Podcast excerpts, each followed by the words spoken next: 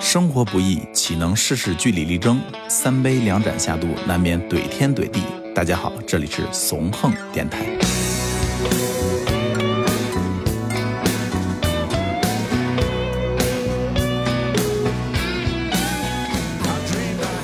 好，欢迎收听新一期的怂横电台，我是王超。我是黑老师，我是大厨。哎呀，欢迎来到我们丰台往事的第二期。哎啊，这期我是不是可以聊聊出场费的话题了？哎呀，看流量吧，看播放量吧。嗯，还没收你保护费呢。我操！我们书接上回啊，跟大家先把第一期的内容先做一个大概的小总结，好吧？呃，我们第一期主要讲的内容呢是丰台的历史，然后对对我们也选择了九十年代这个特殊年代年份儿的时期来讲述这个故事。对，嗯，我们第一期啊，实际上主要就讲了一个故事，就是关于铁溜子的这个现象，包括嗯宏观角度一点儿的这种国家政策怎么造成了这种现象的发生，对吧？是的，嗯，所以说这期呢，我们把视角再转换一下，我们从国家、企业、军工呃那个 我军工都炸 了，不是什么军原工。子弹 有没有？钢铁，钢铁啊！从钢铁的这个国家重工业开始，然后我们转一下视角，转到这个我们平民百姓这一块儿啊。这期呢，我们主要要聊一个很关键的人物，这个人物呢，贯穿了我们这期内容所有故事的始终。是的，对这是谁呢？一个市井，这叫大签子的一个人。大签子，对，嗯大签子。上次的上次的叫黑子，这次的叫大签子。对这个名儿这名儿都是非常江湖的。最逗的嗯是，大厨在写这个 板书的时候，把大签子写成了大干子。他说我他故意的，我 操！他说他怕把跟张大千放在一起。对对，因为这个在我们在过稿的时候老说大签子大签子，我老习惯说成张大千，嗯我说这就不绝对不对嗯，啊！这言归大正签传子啊，，张大千收保护费的故跟事。大家介绍介绍这个大签子奇人的由来。对，这大签子是谁呢？他是属于八三严打嗯这波的残党余孽，嗯就是他是关进去过，因为犯事儿，嗯但是呢，他只判了几年，就九一九二年就出来了，这不是几年啊，这也七八年吧。八九年，对，他们对都是反正你俩肯定有一个数学不好啊。啊。 但是呢，他这人屡教不改，嗯他出来以后呢，还是重操旧业。嗯但有一个特点是啥呢？他脑子不太，就是脑子不太灵光，不像其他人会做生意。嗯啊一般来说，你像过去那个黑子也好，那很有头脑啊，是吧？嗯？黑子都当老大了。当老大的肯定不是凡人啊，嗯啊，那有组织能力啊，有生意头脑。嗯，这大签子不是，就是一根筋，就是一畜生。嗯他之前畜生对之前就是收保护费啊，给人呃人死了，你小心晚上做梦啊。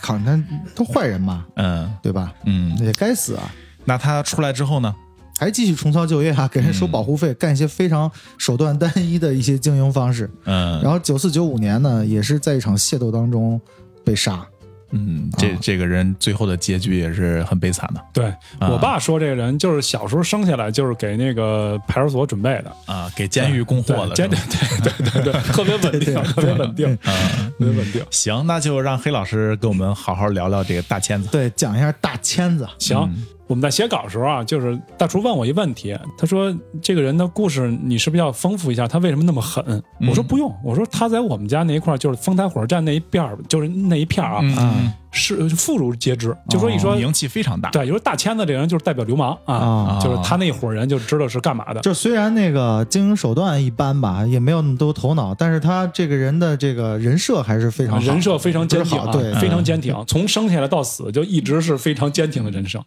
嗯，小时候就是经常那种少管所呀、派出所蹲呀，反正就是各种的。他八三年判的时候，之前就已经蹲过两回了、嗯哦啊。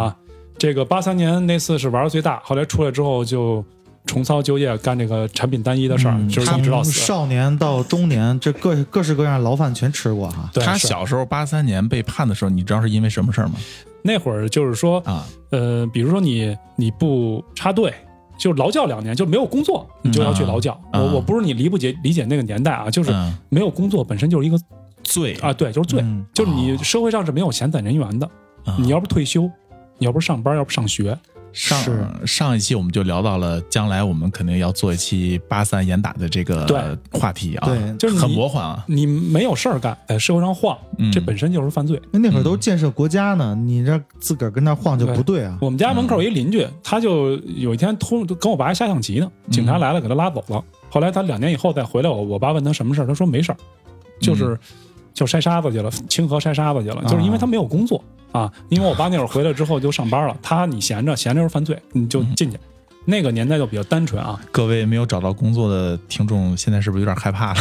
对，你说这真个的啊嗯你就说空窗期啊，我正找下家呢。我们现在这个自由职业在那会儿不实行的。 不能裸辞啊！对嗯嗯那么讲第一个故事啊，嗯这大千子跟我们家有点渊源，嗯嗯，他是是我大姑妈同学。啊、吧哦、哦，我大姑妈跟她关系挺好，因为我大姑妈学习好，嗯小时候她是那种落后生，嗯，那就是可不嘛，天天打架，对进局子，定期呢她要来我们家补课，啊就是学校老师给的要求，就是这大签子归我嗯大就归我大姑妈管，啊哦，嗯他小时哎候，这种模式现在也有一个好生带一差生，对，共同就帮进衬步嘛啊，帮衬嘛。对对对，嗯、她从小就认识我爸，嗯但她跟我爸不是很好的关系啊，就是普通的那种关系，因为她、嗯她比我爸大嘛，因为我大姑妈要比我爸大四岁，所以她哦那个年纪要比我爸大得多。啊，只是知道有这么一弟弟，对，而且他上完小学有可能都没毕业，就开始各种的派出所呀，嗯，那个反正社会问题就出现了。接触社会非常早，对，啊嗯，但是他呢，在我们家那会儿很出名儿。第一个发生的事情是什么呢？就是我们家在九四年、九三年、九四年、九五年的时候开过饭馆儿，嗯，开了三年，呃，两年三年的样子哦啊，就是具体记不住了。嗯这个饭馆名义上是我妈开的，嗯呃，因为我爸当时有正式工作嘛，完啊了我妈属于那种下社会闲散人员，啊，我我爸就给我妈那个出了一部分钱，得赶紧开一饭馆，要要不然就见不着，放学见不着妈妈了。要不得要不得筛沙子去了啊，对对对，那会儿已经不是了啊，啊九几年不这样了，八几年是还是。嗯有一天呢，就是我妈中午回家了，嗯我爸一人在这个饭馆，就是前台盯着嘛，帮助记记账什么的。嗯，这大签子进来了，哎，大签子一进来之后呢，过来要吃饭吗？你你听着说呀，嗯他一进来之后看见我爸了，嗯，哎，我爸说，哎，谦儿哥你怎么来了？哎，他说季平你怎么在这儿呢？因为我爸叫刘季平嘛，嗯就说哎，季平嗯你怎么在这儿呢？他说这跟我媳妇儿开的饭馆，我过来盯盯。啊哦，他说行，那个你给我来俩凉菜，那个来两瓶啤酒，嗯他就坐那儿了。嗯那会儿他来那点儿呢是下午两三点钟，没什么人。那会儿吃饭时间按说挺不正常的，对啊那他其实过来是办事儿的嘛，哦，他不能找那个人太多的地方。嗯后来我爸就跟他聊会儿天儿，嗯他喝两瓶啤酒之后呢，他就跟我爸说：“他说那个季平啊，我跟你说个事儿啊，那个其实今儿呢也不是说来你这儿吃饭，有点事儿呃加盟是吗？呃，他过来收保护费 来了。哦，就是说呢，这条街上饭馆呢，他都收。”嗯这个看怎么给啊？有听说是给五百、一千、一千五、两千的样子，顶峰也就两千。你这饭馆出现什么？就比如说那会儿吃饭经常有打白条的，赊账的啊，哎对对，赊诈的，对，嗯你不给钱的，或者说闹酒诈的，嗯或者说是发生什么冲突的，嗯那会儿说白了还不不太找警察，因为那会儿首先咱们没有什么呃手机，嗯幺幺零也不是很很健全，嗯你有什么事儿你找他们也费劲，那就找一些社会人员，就他们这样的产业单一的这些人。嗯我说本来呢是来你这饭馆呢收个保护费，那你呢是这个季红 的又认识啊，嗯对自己人，咱就不能收了啊嗯。这当时我也不知道，嗯，那个有什么事儿说话嗯啊，有什么事儿说话，就这么一说。然后就走了，完了走的时挺讲究候，哎，嗯那饭钱结了，嗯，那唠那唠讲究，就摔了五十块钱。嗯我爸说你别要了，那个没没事儿过来。他说不不没事儿没事儿，我那个嗯平时不过来，你有什么事儿你给我打电话就行了。嗯嗯但是后来呢，就知道这条街上呢，他基本上都收了，啊，全是他罩着，因为我们家那边儿上呢嗯，是丰台火车站，嗯，就有一批人呢是吃丰台火车站饭的。这个怎么讲呢？我跟你讲啊，你看啊这火车站不是有外来人口吗？嗯对啊，你这个就有经济，这里边有比如说你有这个洗浴的，嗯有饭馆的，嗯有黑车的，有运输的，你都得在，因为火车站是有货运站的。嗯，对是，你想吃这口饭，咱不能说开口饭吧，但是说吃社会饭，嗯这里闲杂人等就多，嗯那闲钱就多，是吧？这里边各种各样的费用，而且都是现金，嗯都是以个人形式的。那这里边就会产生很多很多的这种矛盾，嗯帮派，比如说这活儿给你揽，不给别人揽，嗯，我给你对钱少，给他钱多，你这会儿就需要有一个社会上的一个话事人啊，这个香港叫话事人嗯啊，对，就说话算数管用的，出了什么事儿嗯找这大哥，这个大签子当时在这个位置就干着这个，啊他呢手底下呢也有个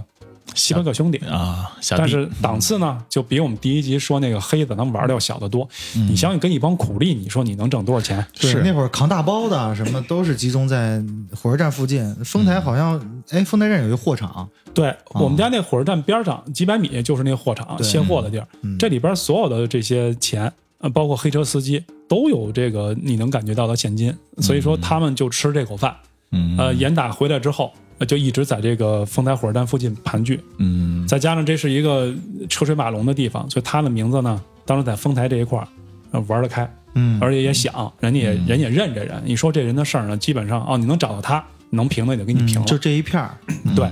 所以他呢，就是当时干了这么一个事儿，就没收成。但是我可以跟大家说，就是他父亲他都收，刚才哦你提到了说收保护费，每一家基本上从五百到两千不等。对咱们现在讲的是九十年代，对啊，九十年代的话，当时的职场员工，呃，月工资应该也就不到一千，我感觉啊，哪有那么高啊？几百块钱。几百、那个对，不到也一就千几百吧，嗯还是对还得好单位，因为我记得当时我爸妈当时的工资也就是个五六百、对六七百的对样子对。但是第三，咱们现在不是说都是第三产业的事儿吗？嗯第三产业挣钱呢，相对要比那个拿死工资的要挣得多。嗯你，像我们家当时那个饭馆，每月上上万的流水是没问题的，哦，所以说你要拿出来一部分去，交个保护费，哎，对，也有可能，对对，嗯而且来说，他不是说非要你一千啊两千，嗯你这个好多要一点儿，嗯，那差点儿呢你给不上呢，他也得不能让你倒闭了是吧？对还得给他少一点儿，嗯基本是这样的。嗯那么这个人呢，后来就出现一个比较大的事儿，这还轰动了一下。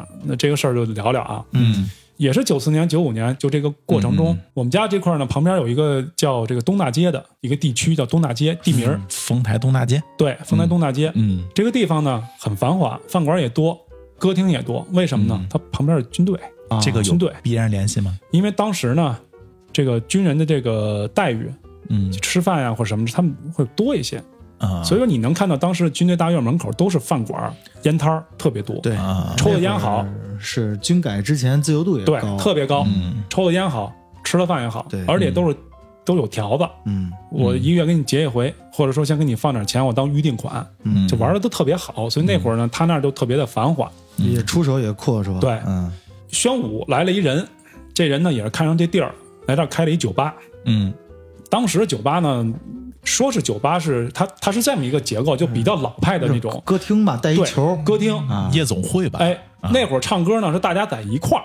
啊谁唱歌呢写单子，啊写完单子之后报给那个就像你这么一个角色，他给你调歌，嗯一首一歌，一首完了你呢上台唱，你唱的好呢，底下人就有人跳舞。对吧大家扭扭，对，那会儿的公主少爷是公用的，是吧？呃，那会儿没有这个概念，没有公主，没有概，没有公主，没有少爷这个概哦念。呃，你要是唱的不好呢，人家也给你鼓掌鼓掌，反正就是大嗯家愿意比赛，就是愿意让我这个好歌声让所有人都听到，不嗯像现在我说 KTV，咱们几个朋友自己，嗯，那会儿是公开的，现在这个叫量贩式，哎，对，对量贩式，一家一屋。以前呢，可能就跟咱们看那个呃很多电视剧里演的一样，就是那个呃歌女啊、歌者啊在台上唱，对有乐队伴奏。我小时候第一次嗯就去这种就是歌厅酒吧，就里边有一个五颜六色的那个大黑球，对大啊光，我那呃滚会球儿嘛，带出那种光，迪对斯科球对小学那会儿文艺汇演就在一里边，我还抹红脸蛋儿。那照片到时候发给我 啊。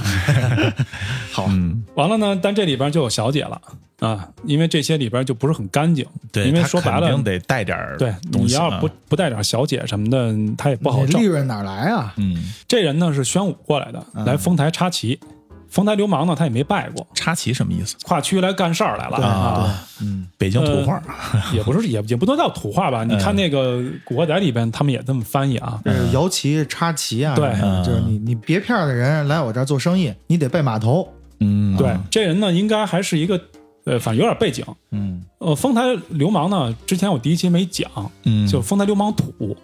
嗯我跟你们讲为什么啊？就是讲这个丰台流氓这三期，我有一个初衷是什么呢？就是我原来看过一本书叫嗯《北京流氓谱北京流氓谱》啊，就这个脸谱的谱，就说的这个过程。啊，这里边好多事儿呢都讲了，比如说这个德胜门的什么什么的，西城的谁谁谁，马甸的谁谁谁，嗯他讲的都是市里的这些人，嗯但丰台的人他一个没讲是，啊为什城么外呢？城外的，玩的狠，没名气，玩的土，人家的这这些流氓，一会儿我会讲啊，就是嗯特别有范儿，特别有样儿，嗯嗯特别有排场。嗯丰台流氓没有，就不讲究。档次也低。嗯 说白了吧，档次也低。你个流氓里边也分档次的，你就像我们是说那个《黑道二十年》里边的黄老邪这样人写诗的，是是吧？对嗯你这还有这个特别土的这个，那咔人家小妹屁股油啊，什嗯么摸两下，你这流氓也有。我们这个流氓就比较土，嗯所以说后来人写这本书的时候没写。后来这帮人干的事儿特猛啊嗯，土流氓干大事儿啊，你千万别觉得土流氓就干不出什么大事儿来。嗯，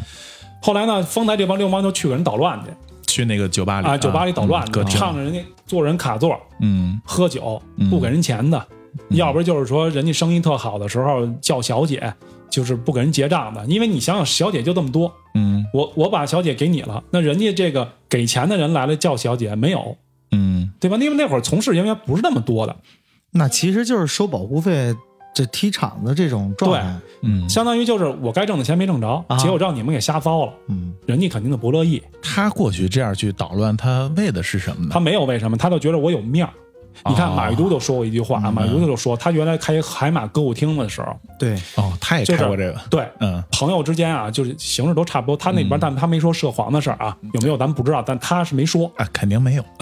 那会儿什么是要面儿呢？嗯就是去哪儿吃饭喝酒不花钱是给面儿，就是大面儿。现在不也是吗？现在还好一点啊，但那会儿是什么呢？就比如说我带你们哥几个去了啊，走，今儿嗯去我哪安排儿？我啊不去，你我不去。啊，你不去，我们一会儿去啊，我们去。嗯完了之后给了钱，你这就没面儿。嗯吃完了，喝完了，走了，一分钱没有。哎，这是有面儿。那个人的逻辑观念，啊就是白嫖嘛，白嫖是牛逼的，嗯嫖了给钱的是傻逼的。你这么一说啊，如果说这是人本身的这个心态的话啊，对那我突然理解了为什么要提前办卡了。反正是把钱我先放在那儿了，每次走的时候我也不接钱，我就觉哎对得挺商爽。务商啊务招待这这种就是讲牌面嘛。啊，对，你说，你看你们现在谁去我那儿买杏仁豆腐，你都得给钱，因为你觉得这是辛苦所得。但那会儿你就说给钱了，那就没面儿了，你必须得白拿，嗯才行。嗯所以那会儿流氓的思维方式就是这样。啊，这帮人去了之后呢，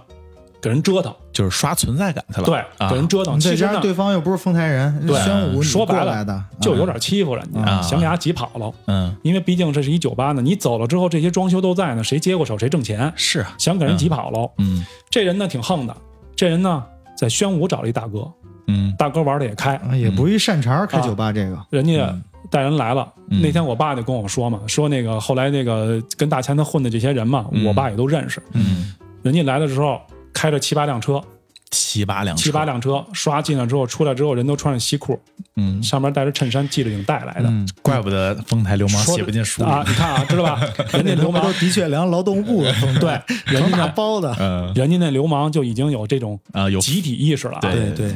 都戴白手套。嗯下车之后，爸给大哥开完门进去了，嗯提前就跟他说了，说你今天这个别营业，你把丰台你觉得地面能叫得到的这些有响的人嗯，啊，是腕儿的人，你都叫来，鄙视鄙视不是鄙视鄙视，啊来了。那流氓一听请客的事儿来呗，是吧？对对就朋友都来了。啊，完了之后呢，人家这帮流氓呢，聚啊，哎，跟那军人似的，哎，一握手，一个人站在一排。嗯大哥就说了啊，这这看电影学的，录 像带那个学的，说白了啊，港台学你的。看。你看那个《古惑仔》里边说那个说那个他们到台湾的时候说那个三联帮什么的，嗯呃竹竹联帮什么的，嗯说我们是学日本黑社道，啊对呃，就是说流氓他也有一个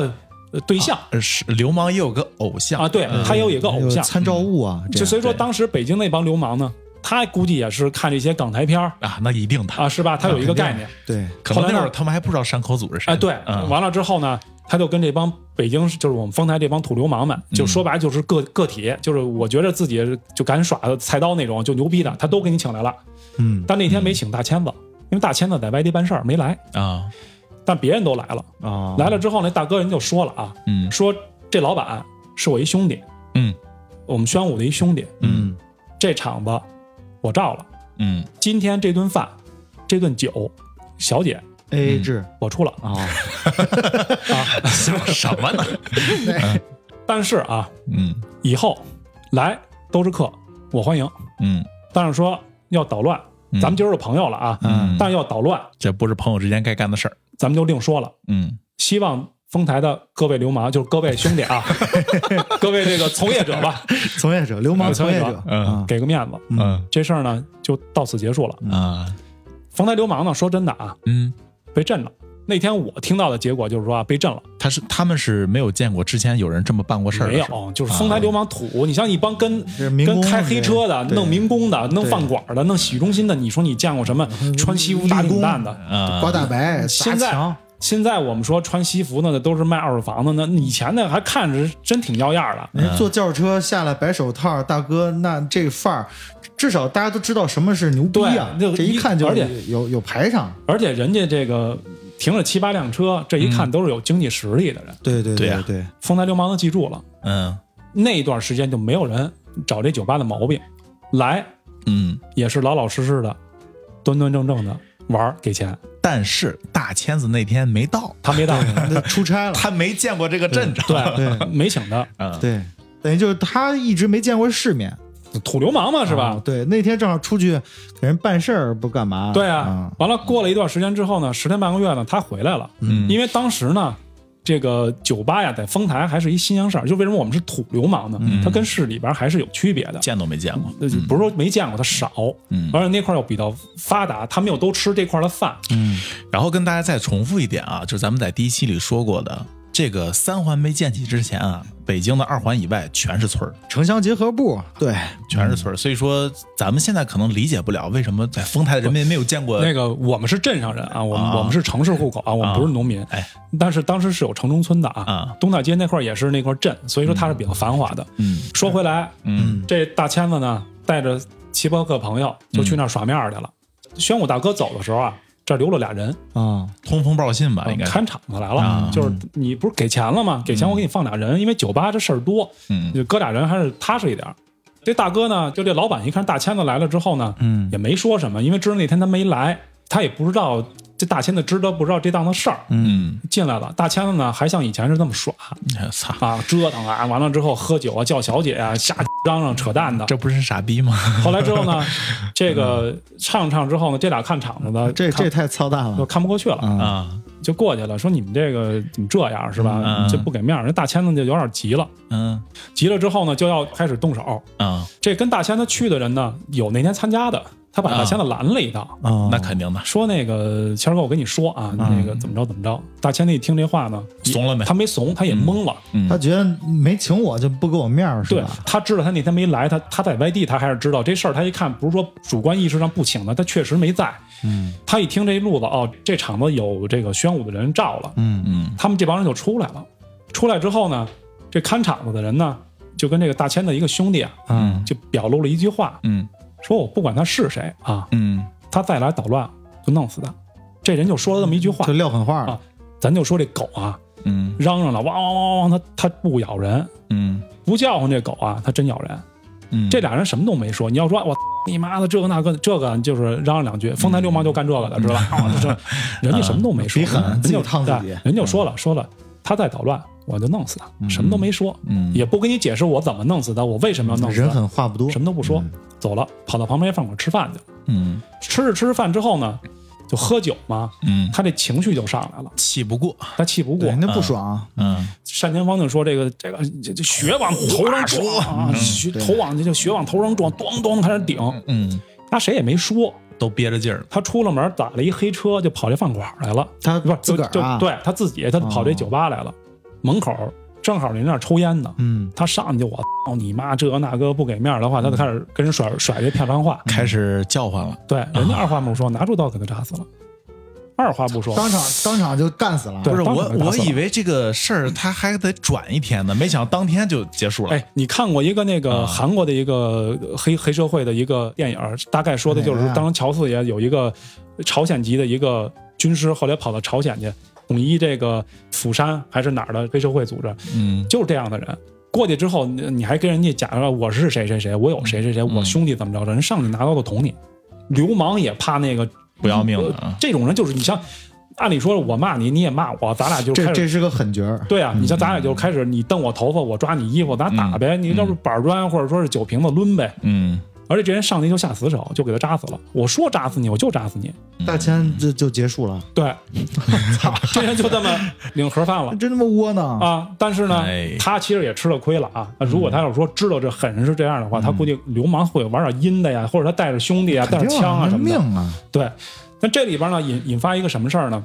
这大签子手底有一兄弟，嗯这兄弟叫于根柱，嗯，这人呢是一通缉犯。于根手里边柱有好像网上也能查嗯到对啊他，你现在能查于根柱，这人百度百科是能找得到的。嗯他等于就是通缉犯，他跟大千子混，对，逃他逃到这儿了。嗯他为什么跟大千子混呢？这人有手里边有三四条人命，也是特狠的一个。哦下一期啊，我们在讲这个流氓复仇里边，我会讲，因为我爸跟这人待过，嗯他跟啊他吃过饭。预告了一下了就，这个于根柱呢，跟这大千子俩人是战友，嗯都在牢里边一个号里待过。嗯哦，这样，对，于川于根柱出来犯了，就是犯了事儿之后，他没地儿待了，嗯他跑丰台来了。嗯那会儿啊，说真的啊，就是流氓在丰台换个区，警察基本就抓不到你了。那会儿也没有什么图形，嗯，往逃追对摄像没有什头嗯么身份证什么的，你就比较的好就好藏。嗯，他就跟着这个大千子混饭吃。嗯大千呢有什么事儿交给他，比如说谁要收个保护费啊，或者说有什么事儿他帮人铲一下。平常呢就窝着，他就在他那窝着。嗯这大千子呢被人打死了之后呢，这事儿呢一下就轰动了，因为这个人命案了。对，丰台分局呢就介入了，嗯，就是说当时要找跟大千子一起吃饭的这些人，你得来过来录个口供，对，对吧？嗯嗯，完录口供里边这人有一个大力啊这人叫大力，大力这是谁呢？这是大千子一崔本。啥叫崔本？崔本就是小兄弟、小弟、哦啊，就是碎崔啊，要嗯或者叫崔本，就是北京话说你是我一崔本，就说你是我一小马仔这意思。嗯这大力呢是大千子的一个崔本，嗯嗯，这于根柱大哥倒了，嗯，他没地儿待了，领本山头呗，对，没法去，当时也紧，嗯他就跟大力说呢，说我要不先去你们家嗯躲两天。嗯嗯这大力呢是我们家旁边有一西仓库，他军队大院的，嗯他呢就把这个呃于根柱呢带到他们家去了，说你先到我这儿躲躲吧。在这个时候呢，嗯，有一条消息就来了，嗯就是哪儿来的呢？是六里桥派出所过来的，因为我们家是丰台镇派出所，嗯六里桥派出所呢就过来了，说呀，当时丰台这边已经设立这个专案组，就要干这个事儿，就是你毕竟因为你这里边有宣武的人，有丰台的人，是吧？嗯这个事儿你得说清楚。当时这个六里桥派出所警察叫甘雷，他们带着人就来了。嗯，听着像个粤语名，赶雷啊，甘雷嗯这个人呢雷豪，啊这个人后来也是嗯嗯，嗯他后来是不是劳模我不知道，反正就是说他确实在这个事儿上也是发挥了很大作用，立过功啊对我后边讲啊，嗯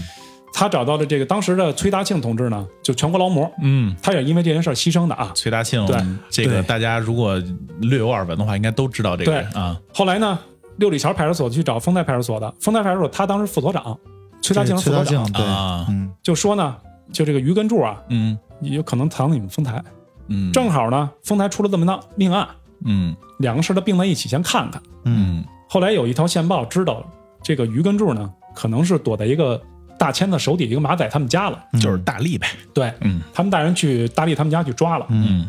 在这个过程中，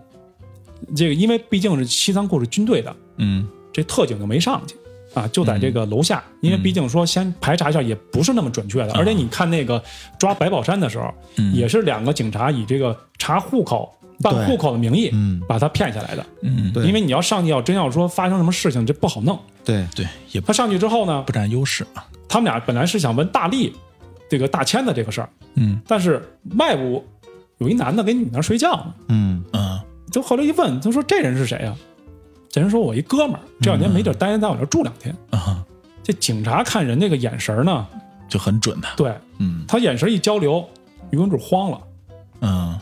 真的、啊，这个杀过人，就说你要是有犯罪的这个、呃这个是这个这事情，你碰对，见警他是车的铃声，你就天很然的这个对心理恐惧，对。嗯甘雷在他前边，崔大庆在后边，嗯嗯就这个于根柱就把那女的往前一推，嗯就推到这个甘雷这个胸胸怀这块儿了。嗯，啊他后手干嘛？他回手拿枪，啊当时就藏着枪的带着枪的嗯手里有都枪嗯全都顶着子弹了。啊。这甘雷呢，前面那女的不是挡他身上来了吗？嗯他一把把那女的忽悠一边之后，他就上去要扑这个鱼根柱。嗯他一扑的时候呢，这个人是扑住了，但嗯这个、就这只手呢，他没落下去。就是按理说的话，嗯他应该过去把这个手给打下来，他没发现他啊手里拿着枪。他明白那个拿枪手已经抬起来啊，了，嗯对，抬起之后呢，他从后身儿这后边儿呢，就是崔大庆，他也在往前奔。这人一抬枪，一枪就打到这个崔大庆同志的这个要害了。嗯上面一听开枪了，底下的特警就上来了，嗯当时就把大力这女的于根柱都抓了。这个事儿就产生了嘛，嗯就相当于一伙流氓械斗嗯嗯抓了一个逃犯，嗯牺牲了一个警察。那么通过这件事儿呢，因为你牺牲警察之后，就是就是崔大庆同志的这个形象呢，全国的这个公安系统也树立了一下，做全国劳模。嗯嗯嗯但是这个劳模很可惜啊，他是一个死了以后嗯被追被认的，追认的对对他不对像对像李苏丽什么的人活着呀、就有的嗯，他没有享受任何的待遇，然后很就很悲惨的一个人。因公殉职对嘛，也因为这件事儿，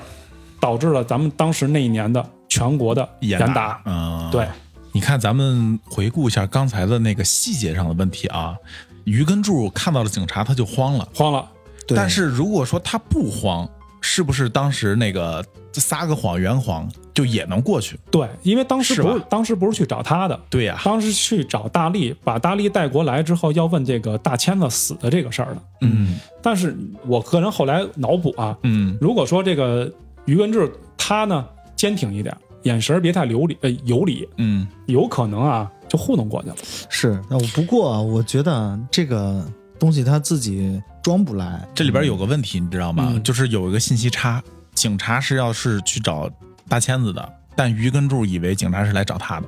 有可能，因为他这个警察上门之后，他也不知道到底是嗯怎么回事他。身上本来就有事儿，他有人命，他好几条，他知道肯定是跟这个大签子有关系啊，因为他们当时都在一起。啊嗯要这么看的话，他应该是躲不开的。嗯，就是说，只是要进门那一刻，他就要不是他死，要不是他亡，要不干嘛他上去掏枪呢？嗯就直接蹦警察都去了。对，嗯这是今天讲的第二个事儿啊。嗯这个事儿确实是那个年代我们丰台人大家都知道的一个故事。嗯嗯下面再讲一个我爸一个亲身的一个事儿啊，嗯这事儿跟大签子有关系。嗯为什么呢？因为这里边这个黄赌毒不分家，嗯对这大签子对不光收这个饭馆啊、娱乐中心的这个保护费，他也收牌局。就这条街上有什么，他都是在他范围之内对，。像我们家当时胡同里啊，因为我们家那儿不是就乱嘛，这丰台乱，它肯定是名是腐蚀的啊。嗯，所以你看呢，就挺有意思啊。嗯以前呢是城市人犯了罪，嗯往郊区、往农村跑；嗯后来啊呢，城市人犯了罪也往也在城市待着，嗯，这个农村人犯了罪也来城市，因为城市他人多，多不好找，不好。找啊。你看有一个嗯就那是个大隐隐于市，这对流氓都懂。有一个纪实片儿，嗯呃，说的是幺二幺还是幺二几这个西安特大杀人案，嗯他们在抓董雷这件事儿的时候，董雷他们不是杀人抢劫嘛，嗯嗯抓他这个案子的时候，顺带手又破了一堆杀人的、抢劫的案件。对，是是，很多时候这种犯罪分子他不是说光一件事儿上面收个保护费这么简对单，，那啊国内外都是因为某一件事情接受调查，然后一查不知道真相，他身上好几年前的很多悬案啊都对迎刃而解。这个就叫所谓的顺藤摸瓜嘛，这对吧无心、无心插柳，啊他其实，在当时那个技术下，我觉得他也不可能就是专人专项的逮谁是谁。对他那会儿没有大数据，对，他现抓在非常麻烦现在到处都是摄像头，对你是啊躲不了的嗯因为 DNA 库啊、指纹库都对属于有，但是说他还没有形成一个主动对比，只有你犯了事儿，然后我才拿出这你的那个呃生物检材嗯和现有的东西进行被 动对比。所以说呢，你看这个这个黑帮也好，流氓也好啊，嗯比如说你身边要着要着人杀了俩人，嗯，你觉得这天都大了，你赶紧第一件事跟他切割，永远不见的。对，但是流氓的这个角度来看呢，这些人都是宝藏，对嗯是是，对吧？这个招人啊，肯定得招狠人。嗯你这俩人面试啊，嗯就是你得有经历才行。嗯你要是什么都没有，初出茅庐的，那你先去收几年保护费再找我。所以你看啊，你能看到那个年代的北京啊，大型回来就是营业执照，你有从业资资格证了。嗯嗯嗯，你要是什么有个重伤害了，有个杀人的这些东西，你这就是你的、那就是个、工作经历，嗯呃，业务履历，做过对大项目。对大项目，你就是你一人完成过大项目，甚至几个人完成过大项目。对对，啊是这个用咱们现在这种找工作的那逻个辑招套过去，聘完招全聘够标用，准是这样的。还有一个说的好玩的呢，就这于文柱吧，我觉得他呢应该也属于，就后来我爸形容这个人啊，这人话不多啊，基本不说话，因为我爸不是跟他吃过饭嘛，这下期我会讲。嗯还有一批人呢，就挺有意思的啊，嗯这批人呢出来之后呢，他们不干表面流氓的事儿，嗯，就是耍嗯阴招哎耍什么阴招呢？抢牌局。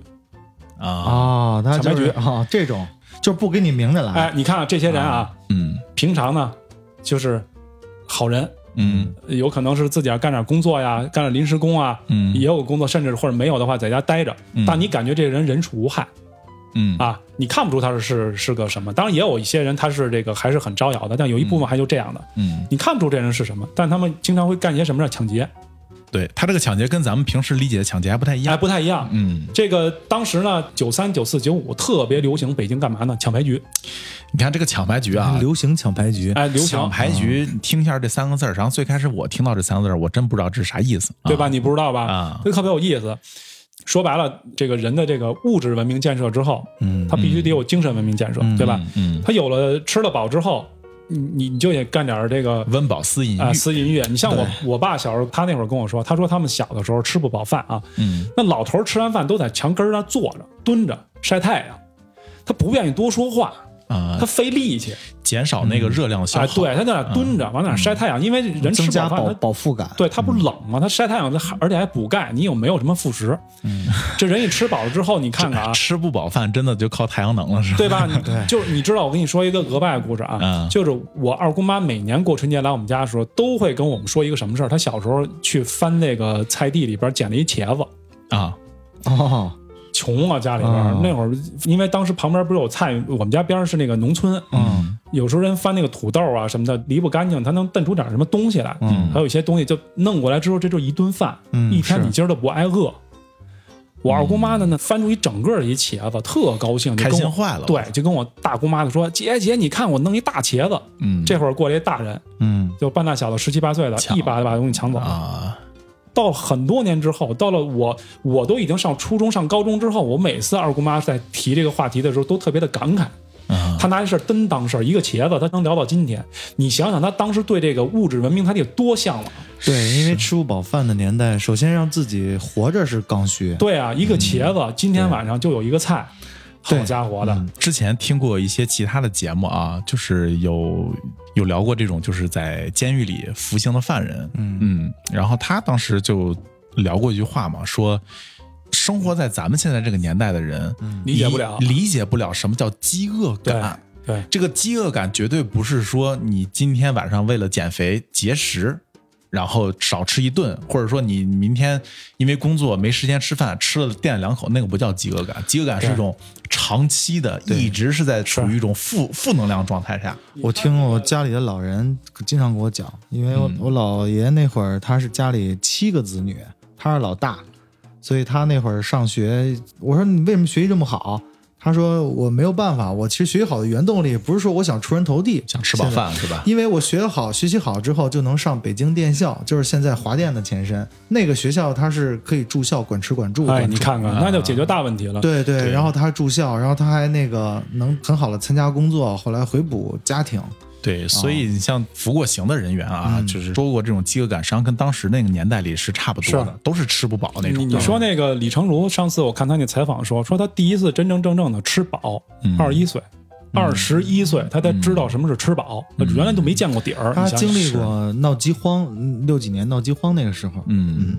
行，那咱们话题说回来啊，继续说这个抢牌局。抢牌局的话，就吃饱就说吃饱了事儿、啊，对，顾名思义啊，你看这三个字儿“抢牌局”，我觉得得分开两部分来看。第一个是抢，第二个是牌局，对对吧？这抢劫呢，分很多种，拦路的，啊是吧？入室的，嗯这抢牌局呢，就当时啊，就咱们说这第三产业的事儿，那他吃饱了，嗯人家呢又有点闲钱了，啊中国人本身又有赌博的习惯，到哪儿都爱玩两把。嗯，嗨，这哪儿人都有这习惯。你家那八九十年代从沿海传过来这些东西，嗯哪儿都爱玩两把，对，嗯后来呢，就开始慢慢几个人开始玩儿，玩的也不大。嗯慢慢的呢，我今儿带俩朋友，明儿你带俩朋友，嗯，啊，这人就多了。是今儿原来玩儿呃一一分两分，过两天玩儿一毛两毛，再过两天一块两块，再过两天就一百二百了，嗯玩的越来越大，嗯，就开始呢出现一批人，嗯就专门以玩牌为生。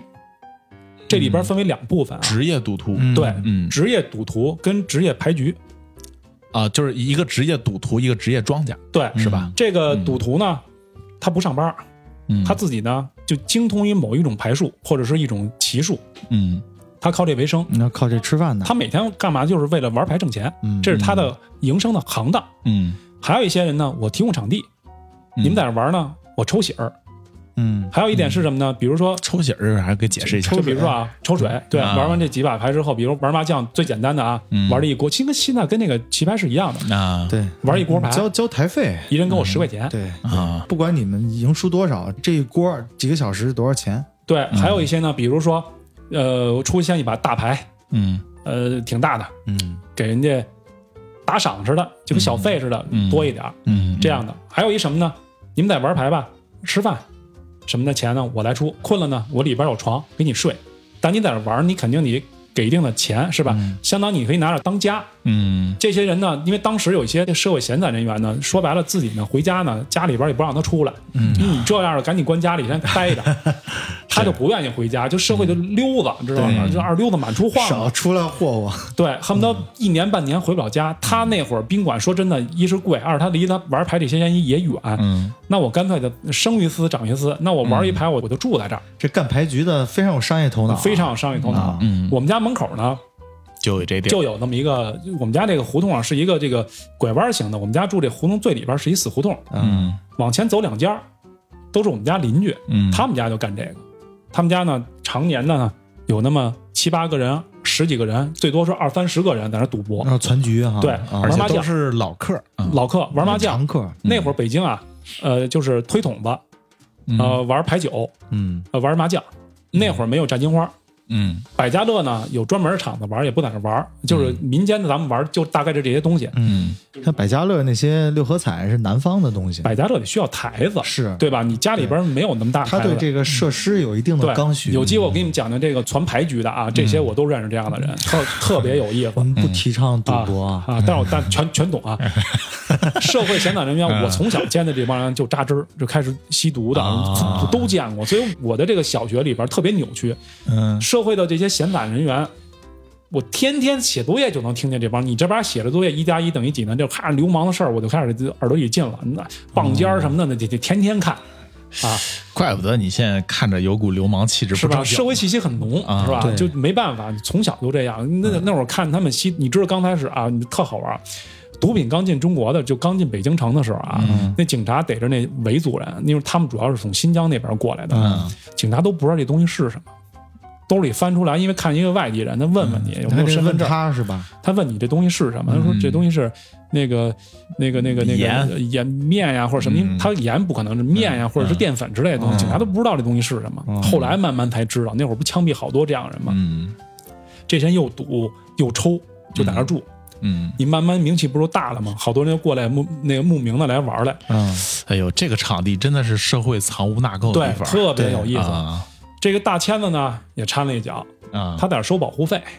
大签子哪儿都收保护啊，费对对，他在那那儿收是保 护大费。千的地盘啊，啊，嗯谦儿哥啊呢？对嗯谦儿哥在这儿收保护费， 谦儿哥，谦儿哥啊，谦儿哥后来去开的这个小动物什么说的相声，之前是收保护费啊。啊，他呢，呃，比如说你这个咱俩产生债务了，因为有时候没钱了我就扎呗，是吧？我从嗯你这扎两千，扎五千的，欠完钱之后你给不了的，你找他，他呢给你要账，嗯呃，在这儿捣乱的，他帮你平事儿，嗯，他在这儿掺一脚，这就是他的职业嘛，对，平这是常他不来业务范围之内。范围之内啊，人家有这个经营资格和许可证了，啊对吧？嗯对对，有证儿的，持证上啊，岗。持证嗯上岗，对，啊，呃，那天晚上特别逗，嗯住平房啊，北京啊，嗯冬天烧炉子。对这事儿发生在什么时候？春节之后，啊，我呢不在家，因为那会儿呢快开学了，我住我姥姥家。啊，嗯快开学，我快回家的前两天吧，那天晚上我们家煤灭了，就炉子灭了。嗯啊老北京有规矩，就是比如说我呢去你们家加块煤，嗯我怎么拿呢？我得拿一块煤去你们家换一块煤，我不能说我去你们家拿一块煤就走。哎，这那个你是家啊这个是这个，从我那个上学的时候就是这样的。你要是去加煤，你把那个煤，你要不放人那个炉子上面烤熟了，呃就是烤着了，你拿走；要不就是你给人放一块儿，你加一块儿烧着的，啊你再拿回去。对对对对该是谁的是谁的。啊对对对， 我爸呢加了一块煤之后，去这个赌庄他们家呢啊就换煤去了，就我们家门口。嗯他呢把这个，因为反正家里边那火已经灭了，他不着急。嗯对他把那煤呢，那有一夹子嘛，那火签子就放那儿之后呢，他看玩牌去了，嗯，看了有那么十五分钟、二十分钟。来事儿了。你听着呀，嗯嗯他一想差不多了，咱回去呗。嗯嗯，哎，我爸好，我家里爸也等着做把饭。煤特别讲究嘛，给人家弄好了之后，他加了一块煤就出门。他刚一出门，迎面走来几个人儿。嗯我爸呢，也近视来眼加，煤的是吗？啊对，也来加煤。啊都缺煤是吧？我爸近视眼，没戴眼镜儿。嗯我爸还跟人说：“哎，劳驾，您让让，您让让。嗯，”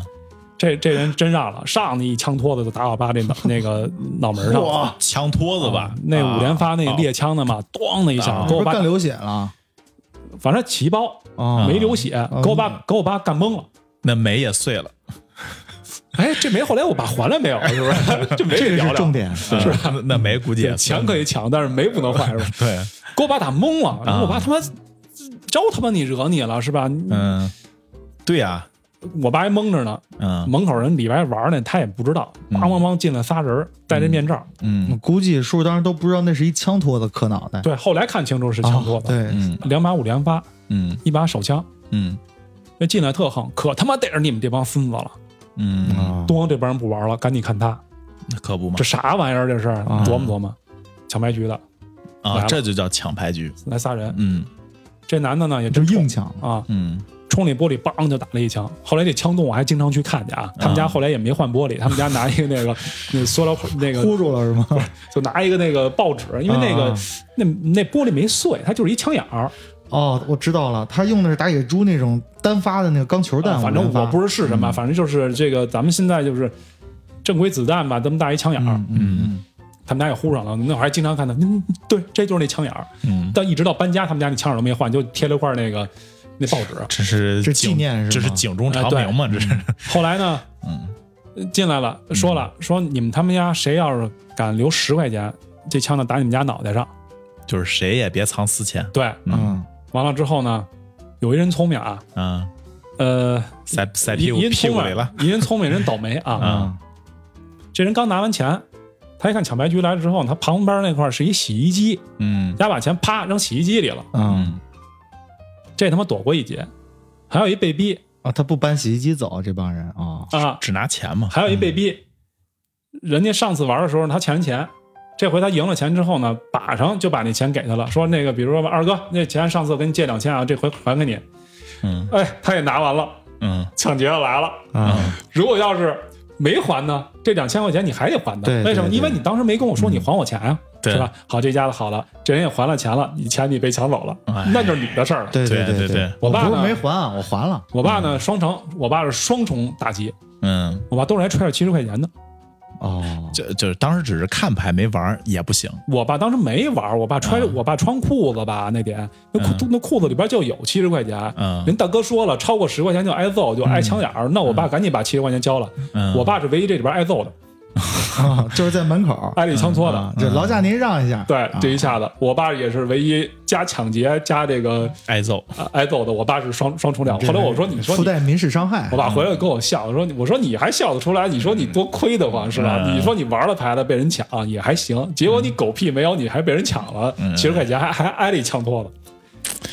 完了，抢完了。嗯， 就是那帮人他也不会真正去杀人吧，其实我觉着他是没这个胆量的啊人嗯求就是财。他嗯目的求财的嘛，后来我发现啊，抢白局在那个时候没嗯有一个杀人的，哦，因为钱出来之后，你也知道这几千几万块钱的事儿，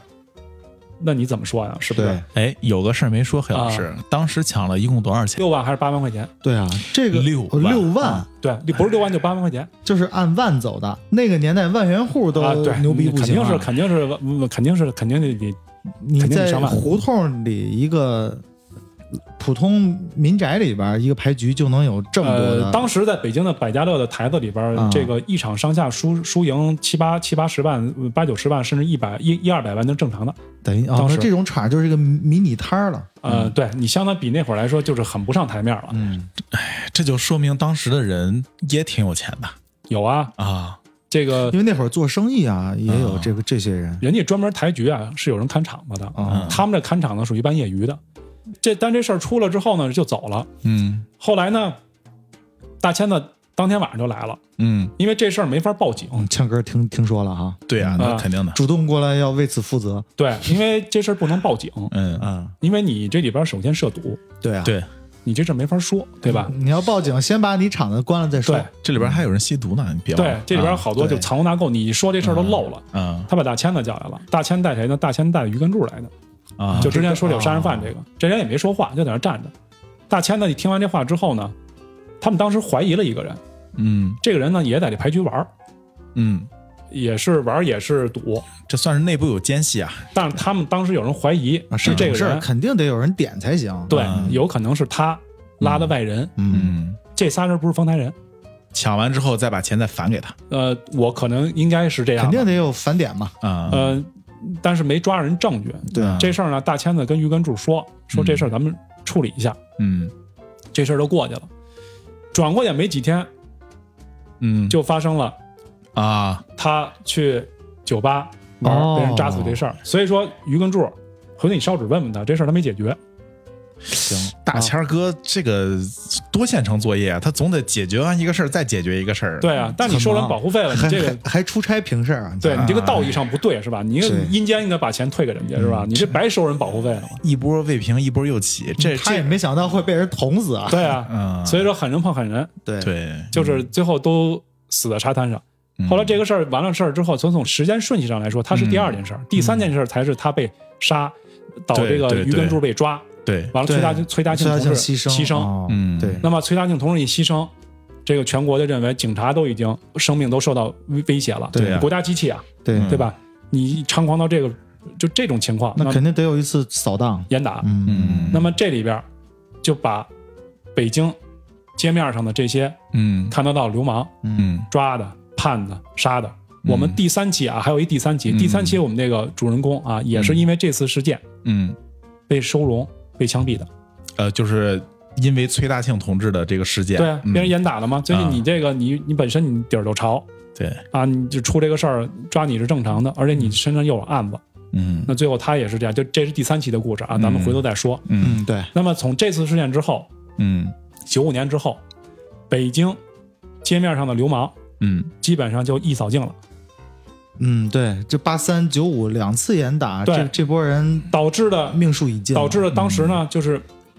外地的，尤其是东北过来的、嗯，看场子的、嗯收保护费的这些人就进入了北京市场，就是这个市场还是在的，对他总得有一帮人去从业。对对，就就是接管人不一样，对你，既然这帮人不在了，那么总得有一帮人来。那为什么北京这批本地的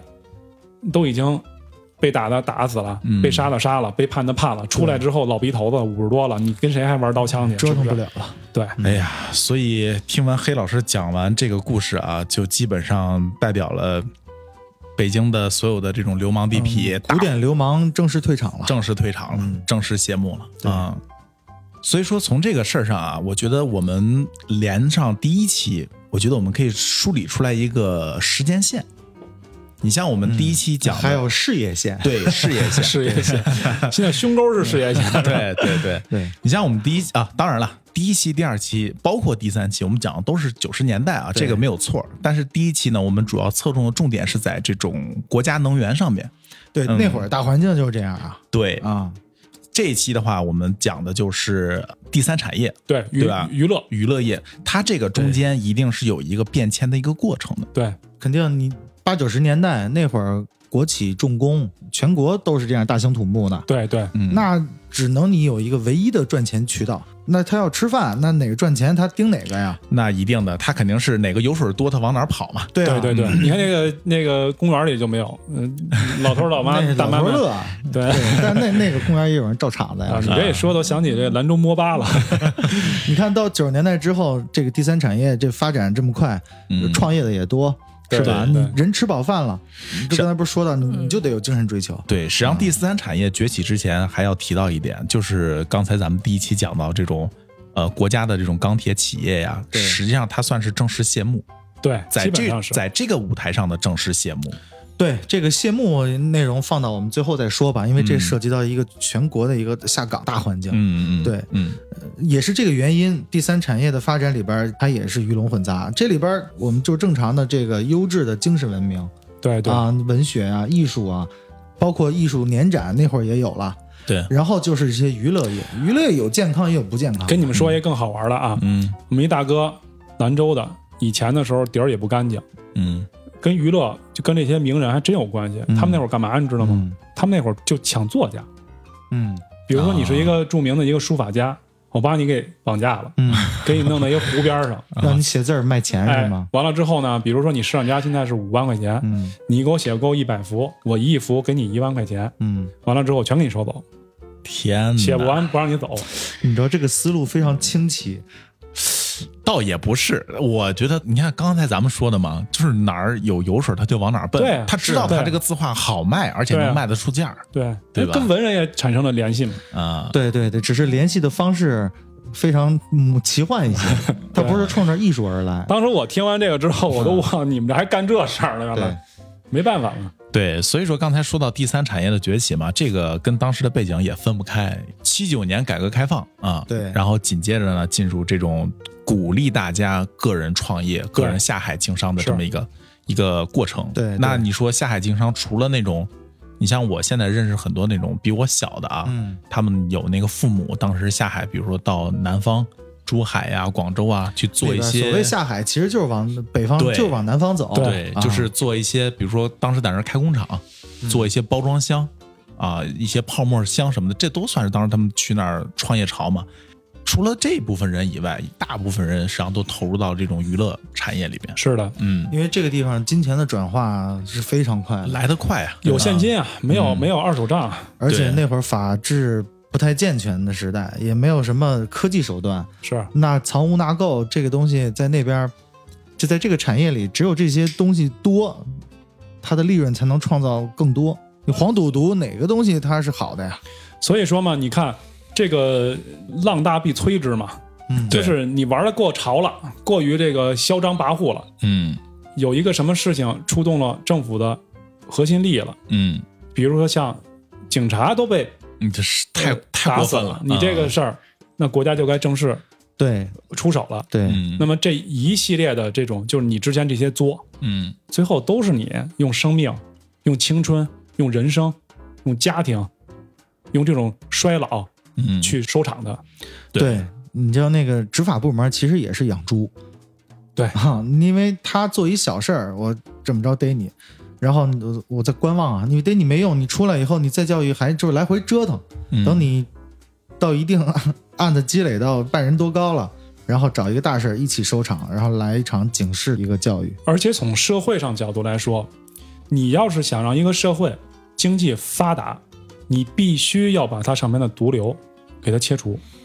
嗯是你要是不切除这些东西，它只能对你是有隐害的。嗯对啊，而且这些东西要除就得一次除根儿。对，所以小打说小闹，你近两天来回来去一个礼拜又出来了，没有什么意义。实际上换一个角度来想啊，就是对于投资者来说，嗯、他去建厂也好，或者说注入资金也好，我觉得他首先考虑的第一点是这个东西能不能保证安全。这个地嗯方招商引资的效果取决于这个地方的治安好不好。咱们延伸说一点啊，就之前我听说一个事儿啊，说那个朝鲜，咱们现在说都是地痞流氓，你知道吧？嗯，说那个朝鲜那会儿是也是招商引资嘛，咱们中国企业家去那边办厂，嗯，但是他们那边可能有点像跟咱们这边合资啊要合资对嗯他在那边也是合资，嗯但是你说合资归合资，大家就正常做买卖呗，对不对？然后朝鲜政府是什么呢？就是等你这个企业养肥了、有利益了、有效益了，直接给你收成国有。啊，这个这种事儿好玩的多了。我这个，哎，有些就不能讲啊，反正有机会跟您在别的话题上聊聊。嗯因为我这个认识一些军人，包括他们跟朝鲜，包括跟俄罗斯都有一些关系。完了之后发生过一些很好玩的事儿，这个咱们留个引子啊。嗯，因为今天的干货太多了，对，你们也不好吸收。有机会咱们聊聊这种无赖啊，咱们咱咱们真的讲讲无赖。对，先把流氓的故事说完，对再说那些无赖的事儿。嗯，是行。今天我们聊了不少啊，今天聊到这儿，聊到了九五年，对吧？对，通过这个崔大庆同志这个事件，全国严打，嗯，清扫了一波残局吧，我觉得是。，对对嗯，而且我觉得还有一点就是，我们通过这些故事，通过我们这些讲述呢，也是对这些应该叫先烈了啊，嗯，因为毕竟人是牺牲了，而且对也是二十多年前的事儿了，对，就把这个旧话新提，嗯，也是给大家有一种警钟，就是你现在的这种社会安定，啊，不是白来的，对，它不是白来的、嗯啊！千万别想到你这个社会稳定是白来的，尤其像我们这些出过国的人，经常在国外待的人，他要特别知道这个稳定是多么重要的一件哎事儿。哎反正我很多国外朋友啊，发达国家，美国、英国都有。他对中国的这个喜欢，真的，首先第一是它太安全，治安至特别至好嗯少能让我在凌晨两点出门而感到很高对兴。，但是大家要知道一点，就是我们能在两点钟出门，也不是说白来的，也有一些警察、一些是呃基层工作者付出了鲜血跟生命的代价啊。对，对，嗯就像他们也是缅怀一下。行，这期节目我觉得做的也很有意义。好，嗯，本期呢是我们丰台往事的第二期，第二期嗯，接下来一个大结局吧。有一个大结局，嗯对啊我们会继续分享故事，继续来讨论我们自己的所思所想。对好的社会现象的这些迷局。嗯是好，那我们就下期见，好嘞，拜拜。好，拜拜拜